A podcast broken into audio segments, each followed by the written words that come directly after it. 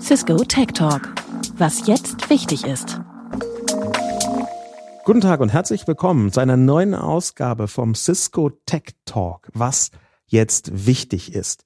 Wir diskutieren hier im Wechsel mit dem klassischen Cisco-Podcast, wo Gäste aus Politik zum Beispiel, aber auch aus Technologie und allen möglichen Bereichen eingeladen sind, diskutieren wir hier die aktuell großen Debattenthemen in der Tech-Welt. Und dazu habe ich verschiedene Leute von Cisco selbst mit dabei. Im Wechsel ist diesmal Christian Korf dabei. Hallo Christian. Ja, hallo Sascha. Schön, dass ich heute dabei bin.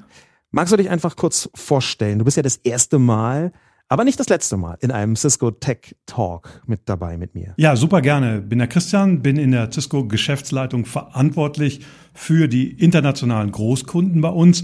Bin von der Ausbildung her Diplom-Ingenieur Elektrotechnik und habe so über 25 Jahre Erfahrung in der Telekommunikationsbranche. Da kannst du also mit der Autorität, äh, die äh, so eine lange Erfahrung mit sich bringt, auch genau über die vielen unterschiedlichen Themen reden, von denen wir heute sprechen. Ähm, und wir beginnen damit, einen Überblick zu geben, was die Themen, die wir diskutieren, heute ausmacht. Heute diskutieren Christian Korff von Cisco und Sascha Lobo über 6G, den nächsten Mobilfunkstandard und über die kommenden Betriebssysteme von Autos, die gerade zum Beispiel von VW und Mercedes mit wechselndem Erfolg vorgestellt werden. Außerdem geht es um die neue, von Elon Musk bei Twitter eingeführte Unart sozialer Netzwerke, Sicherheitsfeatures als Produkt zu verkaufen. Bevor wir tiefer in dieses große Thema 6G einsteigen, Kannst du ja vielleicht ein bisschen erzählen, was so dein Alltagsgeschäft ist? Von Großkunden kann ich mir jetzt erstmal ungefähr vorstellen, was, wo, wie. Aber mit welchem professionellen Blick schaust du denn auf die Tech-Szene drauf? Ja, also wir digitalisieren im Prinzip die Großkonzerne, DAX-Konzerne, die ja internationalen Footprint haben, die ihr Geschäft eben nicht nur in Deutschland machen, sondern im europäischen Ausland, aber eben auch genauso in anderen Kontinenten, China, Amerika. Und wir haben eine ganz interessante Strategie vor ein paar Jahren angefangen, dass wir die eben aus Deutschland heraus global betreuen und somit eben auch global begleiten bei dem, was man so landläufig Digitalisierung nennt. Das heißt, die vernetzen eben ihre Mitarbeiter, ihre Prozesse und bauen eben neue Lösungsportfolios auf dieser Technologie auf. Meiner Ansicht nach ist es deswegen spannend, jetzt auch in unserem Diskussionsspannungsfeld, weil mein Blick ein sehr gesellschaftlicher ist. Ich bin zwar voller Begeisterung für neue Technologien, ähm, aber ich komme eher nicht von der Anwendungsseite. Und du bist so hands-on jemand, der die digitale Transformation quasi mit den eigenen Händen äh, noch zusammenstöpselt. Ja, weil wir das eben auch genau erleben. Ja? ja das heißt, ja wir beliefern die, jetzt haben wir gerade zum Beispiel aktuell Lieferkettenprobleme, daran merkst du, dann passieren Umzüge eben später, dann können Fabriken später in Betrieb genommen werden. Das ist eben real. Das ist nicht nur theoretisch, sondern da passiert ja. eben was. Und da müssen eben auch Kilos an Technologie ausgeliefert werden, installiert werden, angeschlossen werden. Die verbrauchen dann auch Strom, für die muss Energieversorgung bereitgestellt werden. Das ist alles sehr real und sehr weit weg von oft theoretischen Diskussionen, die ich dann in den Medien verfolgen Ja, ich versuche das mal nicht als Beleidigung Diskussion zu begreifen, Christian, das, äh, weil mein Feld natürlich genau theoretische ich Diskussionen nicht so zu formulieren. nein, nein, das ist völlig, völlig in Ordnung. Aber ich glaube, genau äh, daraus ergibt sich eben dieses interessante Spannungsfeld, äh, mit dem wir jetzt auch auf das allererste Thema schauen wollen. Ähm, unser erster Cisco-Podcast überhaupt, vor inzwischen fast zwei Jahren der war mit Uwe Peter zum Thema 5G, dem neuen Mobilfunkstandard, damals sehr neuen Mobilfunkstandard. Da war man gerade in der Lage zu sagen, wow, mein neues Handy kann 5G und hat sich dabei fast avantgardig gefühlt. Und inzwischen, jetzt gerade auf dem Mobile World Congress in Barcelona, viel besprochen, als der größten Themen dort ist 6G überall. Und mir kommt es, ich versetze mich jetzt mal in die Lage von jemandem, der nicht jeden Tag irgendwie auf den entsprechenden Seiten liest. Mir kommt es ein bisschen so vor, als er, Moment, stopp hey Leute, ihr habt mir gerade 5G verkauft und das ist okay, es ist besser als irgendwie LTE oder so. Aber jetzt schon wieder 6G? Was soll das denn? Christian. Und jetzt stelle ich die Frage einfach dir. Was soll das denn? Es ist ja auch verrückt. Ne? Es ist ja verrückt, dass es so präsent ist in den Medien und dass wir so darüber sprechen. Äh, und es hat zwei Aspekte. Erstens ist es super wichtig, dass wir darüber sprechen und dass wir diesen Standard eben definieren. Und, und das sagst du jetzt nicht nur, weil Cisco 6G verkauft, oder? Nee, weil es ist gar nicht auch unser Kerngeschäft, 6G ja. zu verkaufen ja. zum Beispiel. Ja. Aber es ist unser Kerngeschäft, die richtigen Weichen zu stellen, damit eben alle Teile der Welt sich gleich entwickeln können und da nicht eine Dominanz zum Beispiel nur auf einem Kontinent entsteht. Egal, ob das dann zum Beispiel Asien wäre oder USA. Für uns ist es auch wichtig, dass Europa stark ist eben in der, in der Digitalwirtschaft. Und dazu ist es eben notwendig, dass auch wir Standards mitentwickeln, mitdefinieren und da rein, reingehen. Das ist aber noch nicht marktreif. Also das ist für den Konsumenten, äh, selbst für den professionellen Benutzer, äh, frühestens in acht, neun Jahren dann wirklich marktreif. Und darum ist es interessant, dass wir das medial heute schon so diskutieren dass wir uns als Konzerne damit beschäftigen, dass wir uns als Fachcommunity reiben, was da die richtigen Wege sind, das ist absolut wichtig und notwendig. Denn überleg mal, alleine eine Chip-Entwicklung dauert so zwei bis drei Jahre. Das heißt, wenn du jetzt die ganzen Definitionen machst, wenn du dich auf Standards einigst, wenn du dann in die Chip-Entwicklung investierst, und da reden wir über Milliardenbeträge, die wir da reinstecken, auch als Konzern, dann musst du ja auch dich darauf verlassen können, dass das eine gute Investition ist. Darum ist die Beschäftigung mit 6G absolut notwendig jetzt, aber eher im Sinne von Standardisierung, Use Cases, was wollen wir damit machen, etc. Und nicht mit, der Verspre mit dem Versprechen, dass das jetzt marktreif ist und in zwei, drei Jahren kommt. Wünsche ich mir natürlich eigentlich trotzdem, aber bevor wir da tiefer einsteigen in genau die ja, Diskussion. Weiß ich nicht, da muss ich unterbrechen, weil eigentlich würde ich mir wünschen, dass wir 5G erstmal wirklich implementieren, auch flächendeckend. Und dass ja. wir die eine oder andere Mogelpackung auflösen, äh, ich möchte jetzt niemanden zu sehr dissen, aber die äh, Zeit, die 3G auf Krampf in Deutschland vermarktet wurde, bevor endlich 4G, also LTE gekommen ist, weil irgendjemand äh, bizarrerweise 50 Milliarden Euro im Jahr 2000 investiert hat, ähm, die war, sie schien mir zu lang, ja. Ähm, aber unabhängig davon, äh, wir müssen noch mal einen Schritt zurücktreten aus einem ganz einfachen Grund. Ich gehe jetzt erstmal davon aus, dass wenige Promille, aber doch einige der Menschen, die uns in diesem Podcast zuhören, vielleicht nicht jeden Tag mit solchen Technologien rund um die Uhr äh, sich beschäftigen. Deswegen wollen wir erstmal einen Stand, was ist eigentlich 6G, mit abbilden. Gerade ist der Mobile World Congress in Barcelona zu Ende gegangen und das Hauptthema dort war 6G. Leute, die nicht vom Fach sind, mag das verwundern, weil doch gerade erst 5G eingeführt wurde. Aber 6G kann nicht nur mehr, sondern steht für die weitere Verschmelzung der verschiedenen Netze. 6G ist strukturell nämlich nicht nur für den Mobilfunk geeignet, sondern entspricht etwas vereinfacht auch dem neuen WLAN-Standard. Damit lassen sich bis zu 400 Gigabit pro Sekunde übertragen. Derzeit ist geplant, dass 6G in Deutschland gegen 2030 eingeführt wird. Christian, wir müssen noch mal ein bisschen definitorisch unterwegs sein. Das ist ein Thema, was in, du sagst, acht, neun Jahren virulent sein wird, vorhanden sein wird. Aber was ist denn genau 6G? Kannst du das nochmal erklären? Vielleicht sogar für Leute, die sich nicht damit jeden Tag beschäftigen? Ehrlich gesagt reiben wir uns ja gerade ganz genau daran, was dann 6G genau sein wird. Der Standard ist noch nicht verabschiedet. Das heißt, die Experten diskutieren da gerade. Es gibt ein paar Visionen, die da drin stecken. Zum Beispiel das Netz der Netze so dass man also eben, du hast das eben schon mal angedeutet, äh, Wi-Fi damit reinwebt, dass man aber auch zum Beispiel Funkstandards, die wir heute bei der Schifffahrt haben, bei der Luftfahrt haben, äh, aber auch behördliche Dienste, die wir da bei BDBOS zum Beispiel haben, also Behördenfunknetze, dass wir die da mit reinnehmen. Das heißt, das Netz der Netze bauen. Das ist so eine Vision, dass 6G das alles ein bisschen einsammeln soll. Das ist ein Teil. Und der zweite Teil geht darum, wie revolutionär, wie evolutionär ist das gegenüber dem 5G-Standard. Äh, und da gibt es eine große Wahrscheinlichkeit, dass es eher evolutionär wird. Das heißt, dass man die Versprechen von 5G, die man hat, das heißt also mehr Datenübertragungsgeschwindigkeit, geringere Latenzzeiten und mehr auch, sage ich mal, Compute-Fähigkeiten im Edge, dass man das wirklich auch einlöst. Denn das hat man in der heutigen 5G-Welt auch noch nicht wirklich umgesetzt und noch nicht wirklich so eingelöst, wie das mal das Versprechen war. Wenn du davon sprichst, dass ähm, 6G eher evolutionär als revolutionär ist, kann man das übersetzen als ist nicht so geil, wie man gerade hofft? Ach, würde ich überhaupt nicht sagen, sondern ähm, ist, ist geiler als das, was man heute hat. Ja. und, und damit schon mal ein ja. riesen, Riesenschritt nach vorne und ist damit aber auch, auch realer dann wirklich in sieben, acht, neun Jahren verfügbar. Du hast gerade einen Begriff gesagt, den ich wichtig finde, nicht nur zu erklären, sondern auch ein bisschen auszuloten, nämlich Edge Computing. Und immer wenn von Leuten die Rede ist, die ganz super hohe Datenübertragung hinbekommen von irgendwelchen Forschenden, die da weltweit schon die allertollsten Datenübertragungen äh, ähm, realisieren können. Meines Wissens steht der Weltrekord, was äh, 6G angeht, gerade bei ungefähr ein bisschen über 200 Gigabit pro Sekunde, den man heute schon funkseitig erreichen kann. Aber immer wenn das irgendwo steht, dann kommt jemand um die Ecke und sagt Edge Computing. Kannst du das mal erläutern? A, was das ist und B, warum das so eng miteinander verwoben ist? Ja, also Edge Computing heißt erstmal, dass man an der Außenkante Rechenkapazität zur Verfügung hat. Das heißt, dass man Programme laufen lassen kann, möglichst nah am Benutzer. Stand heute hast du ja zum Beispiel Apps auf deinem Handy drauf, lässt mhm. die laufen. Mhm. Das ist eine Art Edge Computing, ne? weil an der Außenkante der Digitalisierungsinfrastruktur läuft eine Software. Ja, nicht auf einem Zentralserver, sondern eben irgendwo genau, anders. Genau, aber da würde man dann von der Cloud sprechen. Ne? Ja. Alles, was auf diesem ganz zentralen ja. Server läuft, ist eigentlich die Cloud.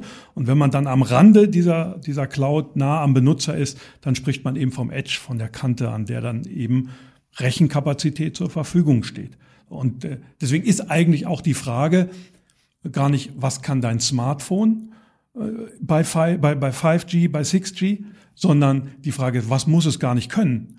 Weil eben die Edge das kann. Das heißt, der erste Schritt, wo sich dann dein Smartphone anmeldet, bietet dir Funktionalitäten. Und weil der so nah dran ist, da sprechen wir dann ja über paar hundert Meter, vielleicht mal irgendwann einen Kilometer maximal, und da hast du eine ganz geringe Latenz, also Übertragungsgeschwindigkeit, also Übertragungsdauer, bis du deine Daten da abgeliefert hast und Daten zurückbekommst.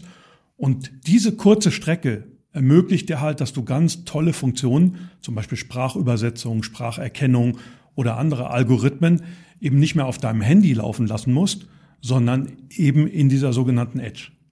Wir erleben ja gerade, was ähm, in der Cloud auf großen Rechnernetzwerken im Internet möglich ist, zum Beispiel mit KI, mit künstlicher Intelligenz. Solche Sachen wie ChatGPT, wie bildgenerierende künstliche Intelligenzen, die eine oder der andere werden damit vielleicht schon experimentiert haben. Wie das funktioniert, extrem beeindruckend, kann ich immer wieder nur, habe ich neulich im Podcast schon mal gemacht, kann ich immer wieder nur empfehlen, dass man da selber ausprobiert. Aber was heißt das denn, wenn solche Anwendungen mit dem Smartphone so schnell erreichbar werden, dass man die ganz flüssig in den Alltag integrieren kann. Was ergibt es für eine Gesellschaft, möchte ich dich eigentlich fragen. Eigentlich eine total tolle und inklusive Gesellschaft, weil das ist dann, glaube ich, diese Vision vom Babelfisch, der wirklich ja. dann in deinem Ohr drin ist und der in Echtzeit den Gegenüber übersetzt. Oder wenn du in einem fremden Land bist. Ich sag mal, heute ist Navigation für uns total normal und wir finden uns zurecht. Aber wenn wir in ein fremdes Land kommen mit anderen Buchstaben, mit anderen Alphabeten, dann, dann bist du noch sehr limitiert unterwegs und in Zukunft wird das in Echtzeit für dich übersetzt und die die Schwelle, eine gemeinsame Welt zu sein, ist noch mal ein Stück weit nach unten gegangen. Also du hast gerade schon gesagt, dass das interessanterweise jetzt schon in den Medien intensiv diskutiert wird. Und meine These wäre, dass man das auch deswegen jetzt so intensiv diskutiert, weil so viele Leute gesehen haben, was bei 5G passiert ist. Nämlich, dass die 5G-Diskussion regelrecht gekapert worden ist von VerschwörungstheoretikerInnen. Also von Leuten, die glauben, dass über eine 5G-Antenne irgendwelche Mikrochips in die Blutbahn gespritzt werden. Ich übertreibe jetzt nicht, sondern es sind quasi fast Copy-Paste-Formulierungen von Sachen, die ich im Netz gefunden habe. Ähm, ich möchte mich jetzt gar nicht zu sehr über diese Leute lustig machen, sondern nur ein bisschen über diese Leute lustig machen. Aber wie siehst du denn diese Debatte um neue Technologien, Funkübertragungstechnologien im Licht von solchen Verschwörungen? Verschwörungstheorien, meine ich. Also ich glaube, man muss erstmal alles ernst nehmen und darf das nicht belächeln. Also ich finde es nicht gut, das, das zu belächeln, weil das zeigt einfach, dass das Unbekannte Angst macht. Und Technologie in Zukunft bleibt ein Stück weit was, was auf Expertenwissen basiert, das eben nur relativ wenig Menschen haben. Wir haben die Diskussion ja auch bei der KI, wir haben die bei ganz vielen Punkten, dass Menschen sagen, ich verstehe das eigentlich nicht mehr, jetzt lernt das das, kann das irgendwie die Weltherrschaft übernehmen. Und wenn du was nicht wirklich weißt und eine Gesellschaft auch vielleicht noch nicht in der Lage ist, das so zu erklären, dass das viele wissen, dass dann erstmal Ängste entstehen, ist normal und das, dem muss man erstmal Rechnung tragen. Ähm, ich glaube, dass gerade was Verschwörungstheorien selber angeht, das natürlich auch ein bisschen instrumentalisiert wird und ganz bewusst dann von auch ein paar Geistern genutzt wird, um eine Diskussion in eine bestimmte Ecke zu, zu lenken. Und das ist nicht gut und das ist antidemokratisch und das sollte man dann auch nicht machen. Aber dass Menschen erstmal Ängste haben und dass man aufklären muss und dass man erklären muss, wie das passiert. Nimm mal KI. Ähm, ich finde immer ein gutes Bild zu sagen, der Mensch der Zukunft ist der Maschinenführer der KI. Ja, der, die, die KI arbeitet und die arbeitet gut und man muss verstehen, wie die arbeitet. Aber der Mensch bleibt immer noch der Maschinenführer, der sagt, das tue ich rein und das kommt raus. Und das halte ich noch so verständlich, dass ich weiß, was da passiert und wie die lernt. Und insofern, sage ich mal, wenn man anfängt zu erkennen, dass man das im Griff behalten kann, dann gehen auch diese Verschwörungstheorien weg. Die vielleicht abschließende Frage zu 6G ist eine, die mich persönlich auch interessiert. Mir kommt es so vor, als würden wir in einer Epoche leben, wo extremer Fortschritt und absurde Rückschrittlichkeit ganz dicht nebeneinander existieren. Ähm, wir sehen das jetzt nicht nur in sozialen Medien, wo es buchstäblich so ist, wo manche Inhalte extrem rückschrittlich sind und die transportiert werden auf den modernsten Wegen, die soziale Medien überhaupt kennen, sondern ich sehe es ganz persönlich auch in einem Bereich, der zumindest angrenzt an 6G. Nämlich äh, habe ich neulich versucht, ähm, meine Wohnung mit WLAN auszurüsten. Äh, die geht über zwei Etagen, diese Wohnung, und dazwischen ist sehr solider Stahlbeton offenbar, habe ich so festgestellt, weil es ist mir fast nicht möglich gewesen, ein vernünftiges, gemeshtes Netz herzustellen. Ähm, und das lag auch daran, dass ich einen deutschen Anbieter, möchte den Namen jetzt nicht sagen, von solchen Fritzboxen äh, benutzt habe und dass es mir aber aufgrund der Komplexität der Oberfläche nicht gelungen ist, dieses Mesh richtig herzustellen. Dann gab es immer irgendwelche Fehler, Fehlermeldungen. Also eigentlich kenne ich mich ein bisschen damit aus, wirklich nur ein bisschen. Ja? Also es ist keine, keine absichtliche Untertreibung, in, in Wirklichkeit bin ich voll der Crack. Also ich bin nicht der Crack, ich kenne mich nur ein bisschen aus, ich kann ein bisschen was dazu googeln.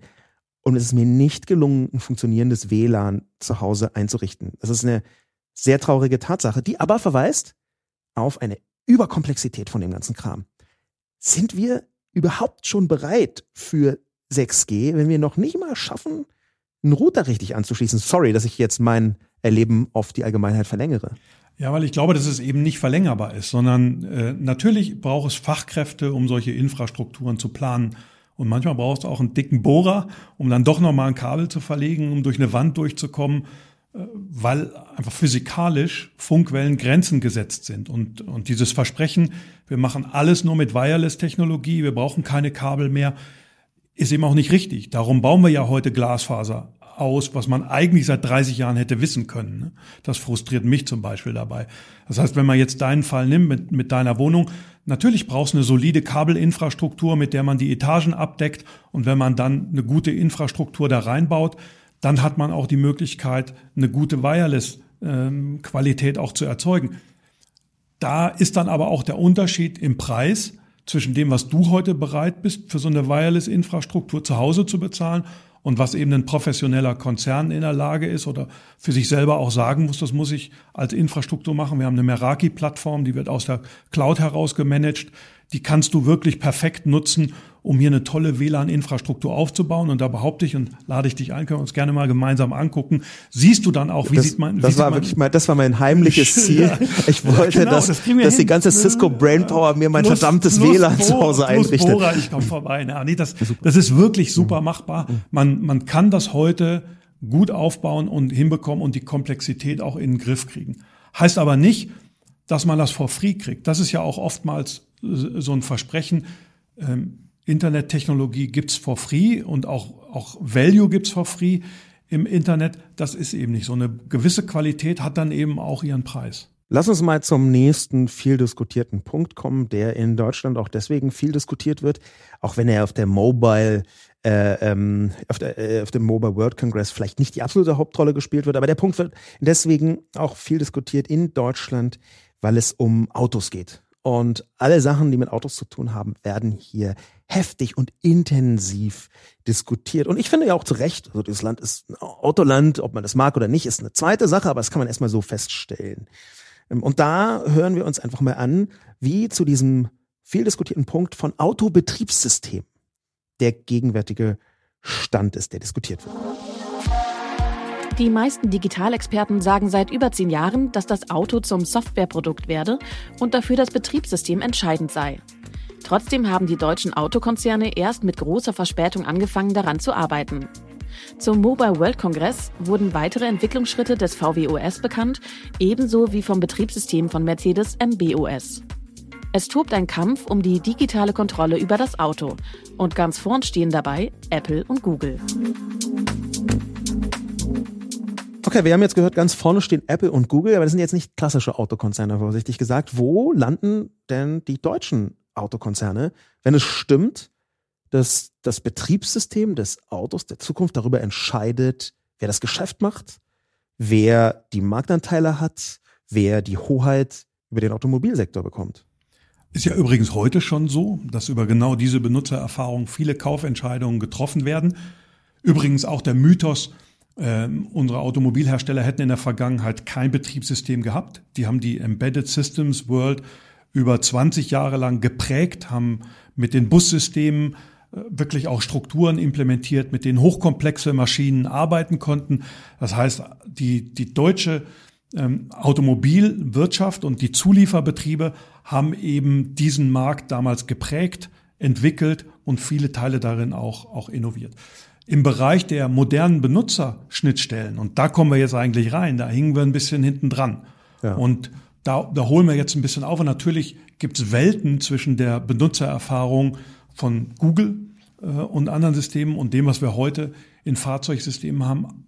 Aber die holen relativ gut auf. Wir haben jetzt zum Beispiel auf dem Mobile World Congress auch die Unterstützung zum Beispiel von unserer WebEx-Plattform in den äh, großen, sage ich mal, E-Klasse-Bereichen bei Mercedes und auch im Volkswagen-Konzern ähm, als Presseannouncement gehabt, dass wir das gemeinsam eben in die Fahrzeuge reinbringen. Das heißt, die öffnen sich jetzt auch dann, für dann, wird das Auto so ein fahrendes Büro, möchtest genau. du mir gerade androhen, ja? Nicht androhen, sondern sag ich mal, wenn du schon telefonieren musst oder wenn du was machen musst im Auto, dann ist es eben integriert in das Betriebssystem und dadurch wirst du weniger abgelenkt, fährst sicherer, obwohl du eben nebenbei noch ein bisschen arbeitest. Das ist ein interessanter äh, Sichtpunkt. Man hätte jetzt auf den ersten Blick erstmal nach aus alter Perspektive, sage ich mal, ähm, vor selbstfahrenden Autos hätte man gesagt, oh wow, wenn man jetzt auch noch äh, Webex während der Fahrt nutzen kann, äh, dann ist ja geradezu ein Sicherheits... Aber nee, ist es nicht. Ja, macht man doch sowieso heute. Und ich sag mal, wenn wir heute äh, Mitarbeitern einen Firmenwagen geben, dann haben die immer ein Tech-Paket. Das mhm. heißt, die haben immer eigentlich alles, was man an Automatisierungspaketen dabei hat,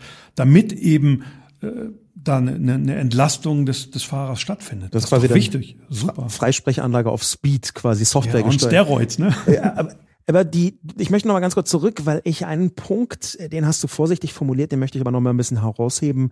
Ähm, ich nehme an, ich, ich weiß, warum du den vorsichtig formuliert hast. Natürlich äh, arbeitet ihr viel mit Automobilunternehmen zusammen, das haben wir ja eben auch gehört. Aber ich möchte schon noch mal auf den Teil, wo wir, Zitat, du ein bisschen hinten dran sind. Ich hatte nämlich häufiger schon den Eindruck, dass ein bisschen hinten dran fast ein Euphemismus ist. Ich hatte häufiger den Eindruck, dass über Jahrzehnte oder vielleicht nicht Jahrzehnte, aber doch fast zehn Jahre man sich in, bei deutschen Automobilkonzernen eher auf die Lufthoheit im Bereich Spaltmaß verlassen hat ähm, und dass gleichzeitig die Software bzw. das Interface dramatisch vernachlässigt wurde. Ich fahre zum Beispiel ein deutsches Auto, gar nicht so alt, und musste googeln, wie der automatische Verkehrsfunk ausgeht.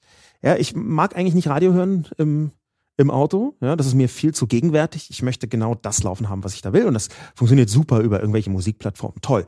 Geht auch alles mit äh, einem Apple-Produkt äh, CarPlay, nämlich irgendwie kann man das reinfeeden. Super. Freut mich sehr. Und dann kommt aber plötzlich dieses bizarre 20er, 20, 20. Jahrhundert Radio.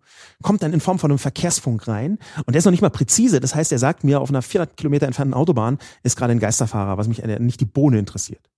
Ähm, die Leute dort wahrscheinlich schon, aber mich ja nicht. Und dann muss ich, wieso muss ich dann googeln, dass ich den Verkehrsfunk überhaupt ausschalten kann. Warum ist es nicht wie bei allen vernünftigen Digitalunternehmen, dass sie ein Interface haben, wo das selbsterklärend ist? Das kann doch eigentlich nicht sein. Und das Auto ist halt äh, Baujahr äh, 2020. Ist also wirklich noch einigermaßen neu. Also ich, ich glaube, dass da ein Umdenken stattgefunden hat und dass es da, man darf das nicht unterschätzen, was da passieren muss, dass man eben dieses Interface wirklich auch in die gesamte Produktlinie so reinbringt, weil es einen großen Unterschied gibt. Ich meine, wann kam das iPhone auf den Markt? 2007? ja, oh, irgendwie so genau. 2007, ne? Ja. Ähm, benutzt du noch so ein iPhone von 2007? Nee. Hätte ich mal nicht machen sollen, weil das erste iPhone wurde original verpackt, gerade für 64.000 Dollar versteigert. Und ich habe damals ärgerlicherweise meins ausgepackt. Großer Fehler. Ja, ja also, aber riesen, riesen Fehler. Ja. Ne?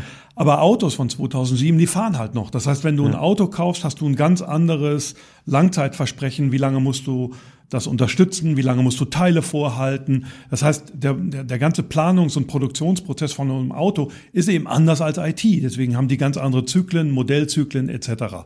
Und darum wandert auch, sage ich mal, Software anders mit. Das hat einen, einen ganz, ganz langen Prozess gebraucht um da agile Softwareentwicklungsmethoden dann wirklich auch in, in diese Systeme reinzubringen. Und so ganz sicher ist man sich noch nicht. Wie mache ich das denn eigentlich, wenn ich auf der einen Seite ein Versprechen habe, du kannst 15, 20 Jahre mit dem Auto fahren und ich verbaue eigentlich eine Technologie, von der ich weiß, die ist in fünf, sechs Jahren vielleicht gar nicht mehr wirklich in der Lage, die Security-Updates, die ich machen muss, um das Ding sicher zu halten, dann auch wirklich einspielen zu lassen. Also es ist ganz einfach da zu kritisieren. Es ist gar nicht so einfach, ein System zu bauen, was das Langzeitversprechen eines Automobils mit den Kurzzeitanforderungen von IT und Sicherheitsarchitekturen in der IT wirklich unter einen Hut bringt. Ja, das, das sehe ich total, möchte aber einwenden, dass das ja nicht zwingend die Folge haben muss, dass die Benutzeroberfläche von einer solchen Software von einem äh, 92 Jahre alten Siemens-Ingenieur äh, zusammenprogrammiert wird in einer Sprache, die 1978 das letzte Mal abgedatet wurde. Ich übertreibe jetzt nur ganz wenig. Es gibt ja Gründe, warum sich Kunden evolutionär bestimmte digitale Interfaces rauskristallisiert haben. Warum das Smartphone, da gibt es heute zwei Betriebssysteme von Apple und von Google und alle anderen sind mehr oder weniger, jedenfalls im westlichen Teil dieses Planeten, ähm, äh, unter ferner liefen. Na klar, aber auch da gilt, ne, die Designsprache zum Beispiel von so einem Betriebssystem, die datest du zum Beispiel, ich habe einen Mac, äh, jedes Jahr ab. Und wenn ich dann manchmal so zurückgucke und dann gucke ich mir alte Videos an und wie das vor drei, vier Jahren noch aussah, und dann denke ich, wow, das ist irgendwie super alt. Äh, da sind halt drei, vier Jahre in der Designsprache, sind eben auch ein riesen Quantensprung. Und viele dieser Systeme, die wir heute verbauen, wenn du sagst 2020 ist es ein neues Auto gewesen, dann ist das ja 2013 in, in, die, in die Planung und Entwicklung gegangen. Ja, so fühlt sich auch an, ehrlich gesagt. Aber äh, also der, der Punkt ist halt schon, ich glaube, das hat auch ganz konkrete Marktfolgen. Ich habe ein, ähm, eine Headline äh, vom Spiegel rausgesucht, äh, von Ende Februar 2023, ganz frisch also. Ähm, und diese Headline bezieht sich auf den Deal zwischen Mercedes und Google. Und sie heißt, Mercedes-Vorstand über Navigationsstil, wir müssen anerkennen, die Leute vertrauen Google. Und in dieser kurzen Feststellung, wir müssen anerkennen, die Leute vertrauen Google, von einem Mercedes-Vorstand, da steckt so viel drin, weil zum einen heißt anerkennen, ja, jetzt langsam mal. Ja, das ist schon die ganze Zeit klar und jetzt müssen wir es aber auch anerkennen. Da steckt dieser lange Zeitraum drin. Da steht auch drin, Leute vertrauen Google, heißt übersetzt, uns vertrauen sie nicht ganz so. Und ich muss es ehrlicherweise selber sagen, wenn ich von diesem deutschen Hersteller die Navigationssoftware, die drin ist, benutze und halt nicht die Google-Software über mein iPhone, ist alles mit dabei, ähm, dann kriege ich bizarre Wege angezeigt und es scheint mir so, als hätte der das letzte Straßenupdate ziemlich genau um 2020 bekommen, weil da ist ganz viel noch gar nicht drin, was äh, Google Maps schon beinhaltet. Und da sind so viele Sollbruchstellen in dieser kleinen Äußerung. Das scheint es mir, also wenn, wenn mir jemand so ein deutsches Navigationspaket von einem deutschen Automobilhersteller softwareseitig anbietet für einen Euro oder eins von Google oder Apple für 100 Euro, dann würde ich halt immer sagen, sorry, meine Wahl steht fest. Ich will lieber was Funktionierendes als etwas, was mir Straßen von 2021 nicht anzeigt. Da, und genau daher kommt ja auch diese Veränderung, sich zu überlegen, was kann ich modularisieren, wo kann ich auch Fremdsoftware einsetzen, wo muss ich auch Fremdsoftware einsetzen. Das hat zum Beispiel uns als Konzern, jetzt sind wir, sage ich mal, seit ungefähr sieben, acht Jahren, würde ich sagen, setzen wir sehr stark auf Open Source Technologie, weil wir vor sieben, acht Jahren auch irgendwo gemerkt haben, du kannst es nicht mehr alles alleine entwickeln. Und wir könnten heute unser Portfolio nicht weiterentwickeln, ohne auch auf Open Source zurückzugreifen. Ich denke, dass die Automobilindustrie in einen ganz ähnlichen Erkenntnisprozess gekommen ist. Die schaffen das einfach nicht mehr alleine, ohne Partnerschaften, ohne da reinzugehen. Und natürlich bist du dann als Konzern in diesem Spagat, okay, aber wie viel steckt dann noch von mir drin? Und wenn sich dann irgendwie eine bestimmte Oberfläche, die ich einfach über mein Handy einspiele, als de facto Standard einsetzt, dann ist es egal, welches Auto ich fahre, dann brauchst du wieder andere Markenwerte, Geruch, Leder etc., um zu sagen, das ist das Auto, was du gerne haben willst. Also insofern verstehe ich schon, dass man diesen Spagat gut managen muss. Die Erkenntnis, glaube ich, ist da und jetzt entwickeln wir gemeinsam auch als Industrie ein Stück weit einen Weg nach vorne, wie wir die beiden Welten gut zusammenbringen können. Du hast beim letzten Mal, als wir hier im Podcast waren, da war das Thema auch Automobil und digitale Entwicklung. Ähm, da hast du deutlich gemacht, dass du die Automobilindustrie auch professionell schon länger mitverfolgst. Die Frage, die sich mir aufdrängt, haben deutsche Hersteller noch eine Chance? Weil sich ja ganz viel von dem, was man unter Zukunft versteht, entweder digital abspielt oder ähm, elektrisch. Und in beiden Bereichen scheint es mir nicht so, als sei Deutschland so große Weltspitze, wie sie es im Hardware-Bereich sind. Haben die noch eine Chance? Jeden Tag. Das ist ja das Coole an der Digitalisierung, das Coole auch an der Technologie. Du musst nicht unbedingt heute führen sein, um morgen eine, eine Idee zu haben, die, die ein Durchbruch ist und mit der du wirklich große Marktanteile bringst. Wir, wir erleben das immer wieder, auch in unserem Markt selber. Wir sind seit über 30 Jahren in dem Markt und immer wieder kommt mal ein cooles Startup hoch und hat eine gute Idee und rüttelt den Markt ein bisschen auf und bringt sich da ein. Und das Entscheidende ist nicht, ob die eine Chance haben oder nicht.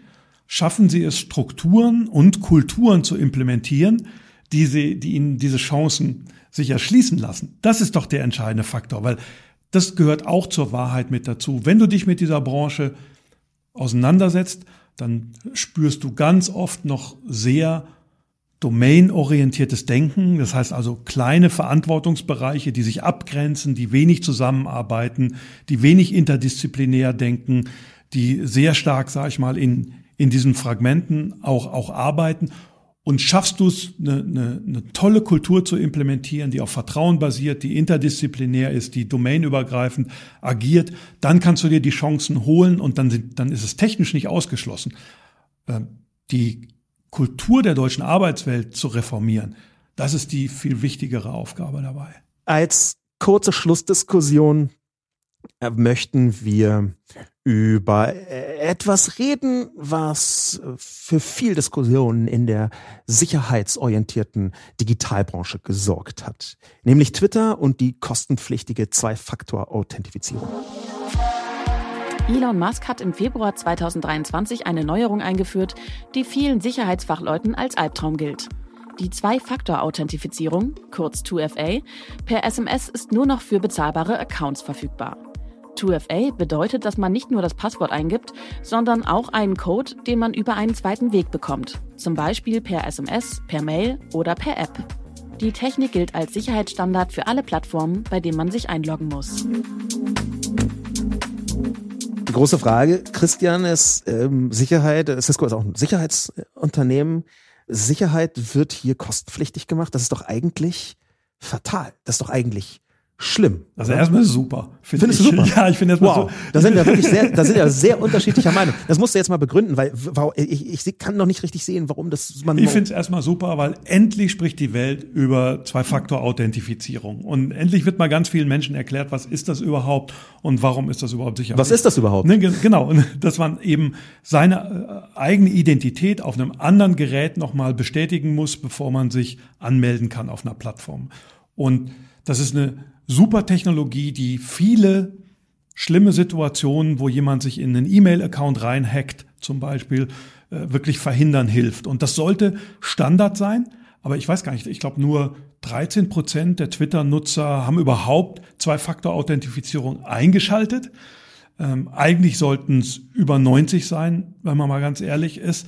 Weil wenn einer deinen Twitter-Account hackt oder wenn einer deinen E-Mail-Account hackt, das ist super gefährlich. Also die Diskussion darüber, das finde ich schon mal super, dass das passiert und dass man sich dem äh, stellt. Was eine gewisse humoreske ähm, Eigenschaft nicht äh, verhehlen lässt, ist, dass sie ja die eigentlich schlechteste Form der Zwei-Faktor-Authentifizierung bezahlbar machen.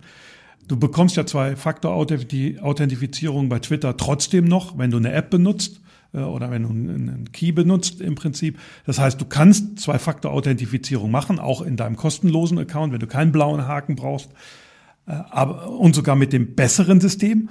Und das schlechtere System machen sie bezahlbar. Das liegt aber daran, weil SMS halt immer noch Geld kostet. Also ich meine, das ist immer noch für viele äh, Unternehmen ein riesen Umsatzstrom mit diesen Kurznachrichten zu horrenden Preisen äh, sich immer noch Einkommen irgendwie zu erschleichen, muss ich ja fast schon sagen, nach, nach 20 Jahren. Weil eigentlich sollte das ja umsonst sein. Und ich sag mal, der Elon Musk um, um, hat sich. Man hätte jetzt nicht auf WhatsApp umschalten können, ja, weil das ja. Ja, ist auch nicht wirklich viel sicherer, ne? Also die, diese Idee zu sagen, ähm, also das hinter die Bezahlschranke zu packen, finde ich eine komische Idee. Ich hätte es einfach abgeschafft und gesagt, macht es bitte über die App. Das ist sowieso der bessere Weg. Ähm, und, und also ich habe das zum Beispiel bei mir an dem gleichen Tag noch umgestellt. Ich hatte auch SMS, habe es gleich umgestellt. Und das ist super einfach mit meinem. Und warum ist SMS so schlecht? Ja, weil du SMS am Ende noch spoofen kannst. Das heißt, du kannst im Prinzip so tun, als wäre das, als wärst du der Empfänger. Du kannst dich da äh, in diesen Weg im Prinzip einschleichen. Das passiert auch immer wieder. Äh, und es ist einfach weniger sicher als, als eine App. Die Frage, die sich ja daraus ergibt, ist ja eine, die viel weiter geht als nur Twitter. Elon Musk, obwohl er ähm, jetzt mal ganz vorsichtig gesprochen eine Vielzahl von schwer nachvollziehbaren Entscheidungen getroffen hat in den letzten Monaten und Jahren, und er hat zum Beispiel gesagt, hey, er hat äh, für 44 Milliarden Dollar äh, die teuerste Non-Profit-Organisation der Welt gekauft. Fast eine Art Witz. Es gab auch viele Sachen, die er gemacht hat, die weniger witzig sind.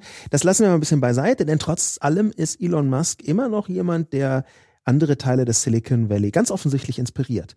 Und nach Twitter kam relativ schnell Mark Zuckerberg raus und hat gesagt, ja, wir haben jetzt, genau wie Twitter, mit diesem Blue äh, Dingsbums, äh, Twitter Blue, Genau wie Twitter haben wir jetzt auch Verification Profiles, also verifizierte Profile, die kostenpflichtig sind. Und auch da haben Sicherheitsfeatures eine Rolle gespielt. Wird Sicherheit plötzlich zu einem Produkt? Das wäre doch, das, da sind wir uns da wenigstens einig, dass wenn Sicherheit zu einem Produkt wird, was zugekauft werden muss, dass das schlecht ist? Oder? Ja, das ist total schlecht. Äh, also wenn, wenn grundsätzlich der Standard ist, dass man nur dann sicher ist, wenn man bezahlen kann und man so eine Zweiklassengesellschaft baut, ne, die, die, die sich's leisten können, äh, sicher zu sein und die, die sich's nicht leisten können, das ist, das ist keine gute Idee. Ne. Aber nochmal zurück zu diesem Thema. Und ich meine, da sind wir zum Beispiel als Company in einer total tollen Situation. Wir müssen halt mit den Daten unserer Kunden kein Geld verdienen weil wir ein ehrliches Geschäftsmodell haben. Ja, du kaufst was bei uns, bekommst. Sind, sind die anderen unehrlich? Nee. Also das wollte ich damit auf gar nee, keinen auf Fall gar gesagt Fall. haben. Ne? Aber, aber ich sag mal, wir brauchen nicht mit den Daten unserer Kunden Geld, Geld zu verdienen. Ne? Und eine große Herausforderung ist ja die Monetarisierungsstrategien dieser großen Plattformen, die als Versprechen erstmal rausgingen, for free, für viele äh, Jahre. Aber ich glaube, da muss man auch nicht Betriebswirtschaft studiert haben, um zu erkennen, am Ende musst du, wenn du so eine Plattform zur Verfügung stellst, auch irgendwo einen Einkommensstrom haben. Und da bin ich schon auch der Meinung, wenn die das schaffen, das zu überführen, es in so einen ehrlichen Einkommensstrom zu überführen, wo man sagt, pass auf, hört auf, meine Daten zu verwenden und, und damit irgendwelche kruden Sachen zu machen und verkauft diese Leistung vernünftig, ob man die dann den blauen Haken nennt oder wie auch immer nennt, dann ist das eigentlich erstmal eine, eine gute Sache. Es muss halt auch die Bedingung erfüllt sein, dass man dann auch in so ein transparentes Geschäftsmodell kommt wo man da reingeht. Und dann finde ich es erstmal perspektivisch keine schlechte Idee. Sicherheitsmechanismen damit zu verknüpfen, finde ich, deswegen habe ich es ein bisschen spaßig gesagt, dass jetzt das Thema endlich mal auf dem Tisch ist, eine gute Idee jetzt kurzfristig, weil man dann endlich mal darüber spricht, dass Zwei-Faktor-Authentifizierung der Standard sein sollte und wer sein E-Mail-Konto damit nicht geschützt hat, der soll das bitte heute Abend machen. Ähm, aber grundsätzlich Sicherheit als Schwelle nach oben zu setzen, hinter eine Bezahlschranke, das halte ich wirklich für keine gute Idee. Weiß, mir ist vollkommen bewusst, dass man Geld verdienen muss und dass es irgendwie auch passiert ist. Der Werbemarkt ist ähm, Ende letzten Jahres auch deutlich runtergegangen und trotzdem mache ich mir jetzt um Instagram oder den ganzen Meta-Konzern absurd wenig Sorgen, vorsichtig gesagt. Ähm, ja, das ist jetzt nicht so, dass wir jetzt gleich noch irgendwie in die Kantine runtergehen müssen und ähm, unbedingt einen Klingelbeutel aufmachen für äh, das arme also Meta. ist ja ein Signal. Also es, geht ja, nicht nur, es genau. geht ja nicht nur um den, den einen Konzern, sondern es geht ja im Grunde genommen darum, was sind gesellschaftlich akzeptierte Modelle? Ja. Und dieses Grundsatz, diese grundsätzliche Idee, es muss alles umsonst sein. Äh, oder ich benutze das einfach und mache mir keine Gedanken, wie überleben die eigentlich? Die sind einfach da, die gibt's halt einfach. Das halte ich langfristig für ein schwieriges Konzept, sondern Geschäftsmodelle, die transparent sind, die klar sind, wo ich auch eine bestimmte monetäre Leistung einbringe, um eine Dienstleistung zu bekommen, das halte ich am Ende für den Verbraucher für nachvollziehbarer und klarer. Und da geht es nicht um die großen Konzerne nur, sondern grundsätzlich, wie ist unsere Beziehung Verbraucher zur Digitalwirtschaft? Das ist eine große und interessante Diskussion, was im Netz mittel- und langfristig kostenfrei bleibt und bleiben wird. Das ist eine Diskussion, die, glaube ich, weit hinausgeht über das Thema Sicherheit, das in ganz vielen Aspekten ähm, heute schon klar ist. Die Kostenlos-Strategie, die trägt nur bis zu einem bestimmten Punkt, ähm, den ich für gesellschaftlich essentiell halte, aber den man ökonomisch auch mit betrachten muss. Meine abschließende Frage für dich, die zu 1000 Prozent ernst gemeint ist, ist, mir reicht Zwei-Faktor-Authentifizierung nicht mehr. Wann kommt endlich Drei-Faktor-Authentifizierung? Ich muss gestehen, dass wir mit Zwei-Faktor-Authentifizierung noch so weit hinten dran sind bei der Implementierung, dass wir Drei-Faktor-Authentifizierung nur dann wirklich hinbekommen, wenn die so gut ist, dass sie den Benutzer in kaum einer Form irgendwie beeinträchtigt. Heißt also, wenn du zum Beispiel biometrische Daten so ausliest, dass der Benutzer das eigentlich gar nicht wirklich merkt. Wenn du bestimmte Eigenschaften der Identität nochmal so weit lesen kannst, dass der Benutzer das im Prinzip nicht merkt. Solange das nicht barrierefrei geht, wird es keine Drei-Faktor-Authentifizierung geben, sondern dann wird erstmal der Fokus sein, flächendeckende Zwei-Faktor-Authentifizierung zu machen. Und es wäre schon super schön, wenn wir das wirklich auch erstmal hinkriegen. Auf eine interessante Art freut es mich, dass du diese Frage ernst genommen hast, weil sie von mir scherzhaft gemeint ist, aber ganz offensichtlich gibt es schon Drei-Faktor-Authentifizierung. Äh, und sie wird tatsächlich auch schon eingesetzt. Ist ja auch kein, kein Wunder. In ganz vielen Bereichen sind so hochsensible Daten unterwegs, dass äh, zwei Faktoren vielleicht eine Idee zu einfach zu knacken wären. Ja, vor allen Dingen musst du eines bedenken. Aus meiner Sicht, und da bin ich wirklich felsenfest von überzeugt das Entscheidendste, was unserer Generation gelingen muss, ist es, die Identität eines Aktors authentisch zu machen. Das bedeutet, sicherzustellen, dass derjenige, der vorgibt, er zu sein oder sie zu sein und das zu tun, was sie tun, auch wirklich authentisch zu tun. Denn denk mal über dieses ganze Thema Deepfake-Technologie äh, äh, nach. Also wenn du eine Videokonferenz machst, und es mag heute noch ein bisschen schräg alles sein, aber in fünf, sechs Jahren kannst du eine Videokonferenz so faken, dass ich einfach nicht wirklich weiß, ob du es bist oder ob du es nicht bist. Und das dann sicherzustellen, dass du es bist, äh, ist das Entscheidendste, was uns in der Sicherheitstechnologie gelingen muss. Weil alles, was du anonymisierst, hat auch den Hang, sag ich mal, sich zu kriminalisieren. Mit diesem Schlussappell, dass wir als Generation das schaffen müssen, etwas hinzubekommen, sicherzustellen, dass ich auch wirklich ich bin, möchte ich mich bei dir bedanken, Christian, für die super interessante vielschichtige Diskussion und natürlich auch vielen Dank fürs Zuhören ans Publikum dort draußen. Und das Schlusswort, Christian, würde ich gerne dir übergeben. Ja, das ist ganz lieb von dir. Ich möchte mich auch bei dir nochmal bedanken. Danke, dass wir den Dialog haben. Lass uns äh, weiter daran arbeiten, uns gegenseitig da herauszufordern. Und lass uns aber damit schließen, dass wir wirklich jeden nochmal eindrücklich bitten, heute Abend sein E-Mail-Postfach mit Zwei-Faktor-Authentifizierung abzusichern. Weil ich glaube, das ist der wichtigste Schritt, dass wir äh, Menschen helfen, dass sie eben nicht gehackt werden und dass ihre Daten nicht verloren gehen. Äh, weil gerade am E-Mail-Konto hängt so viel dran. Äh, wer das nicht gemacht hat, bitte heute Abend machen haben wir in die Umfrage äh, vom Publikum dieses Podcast integriert und von denjenigen, die hier äh, den Cisco Tech Talk hören, haben 109 Prozent Zwei-Faktor-Authentifizierung bereits eingestellt. Das ist, glaube ich, ein Weltrekord. Bis bald. Ciao.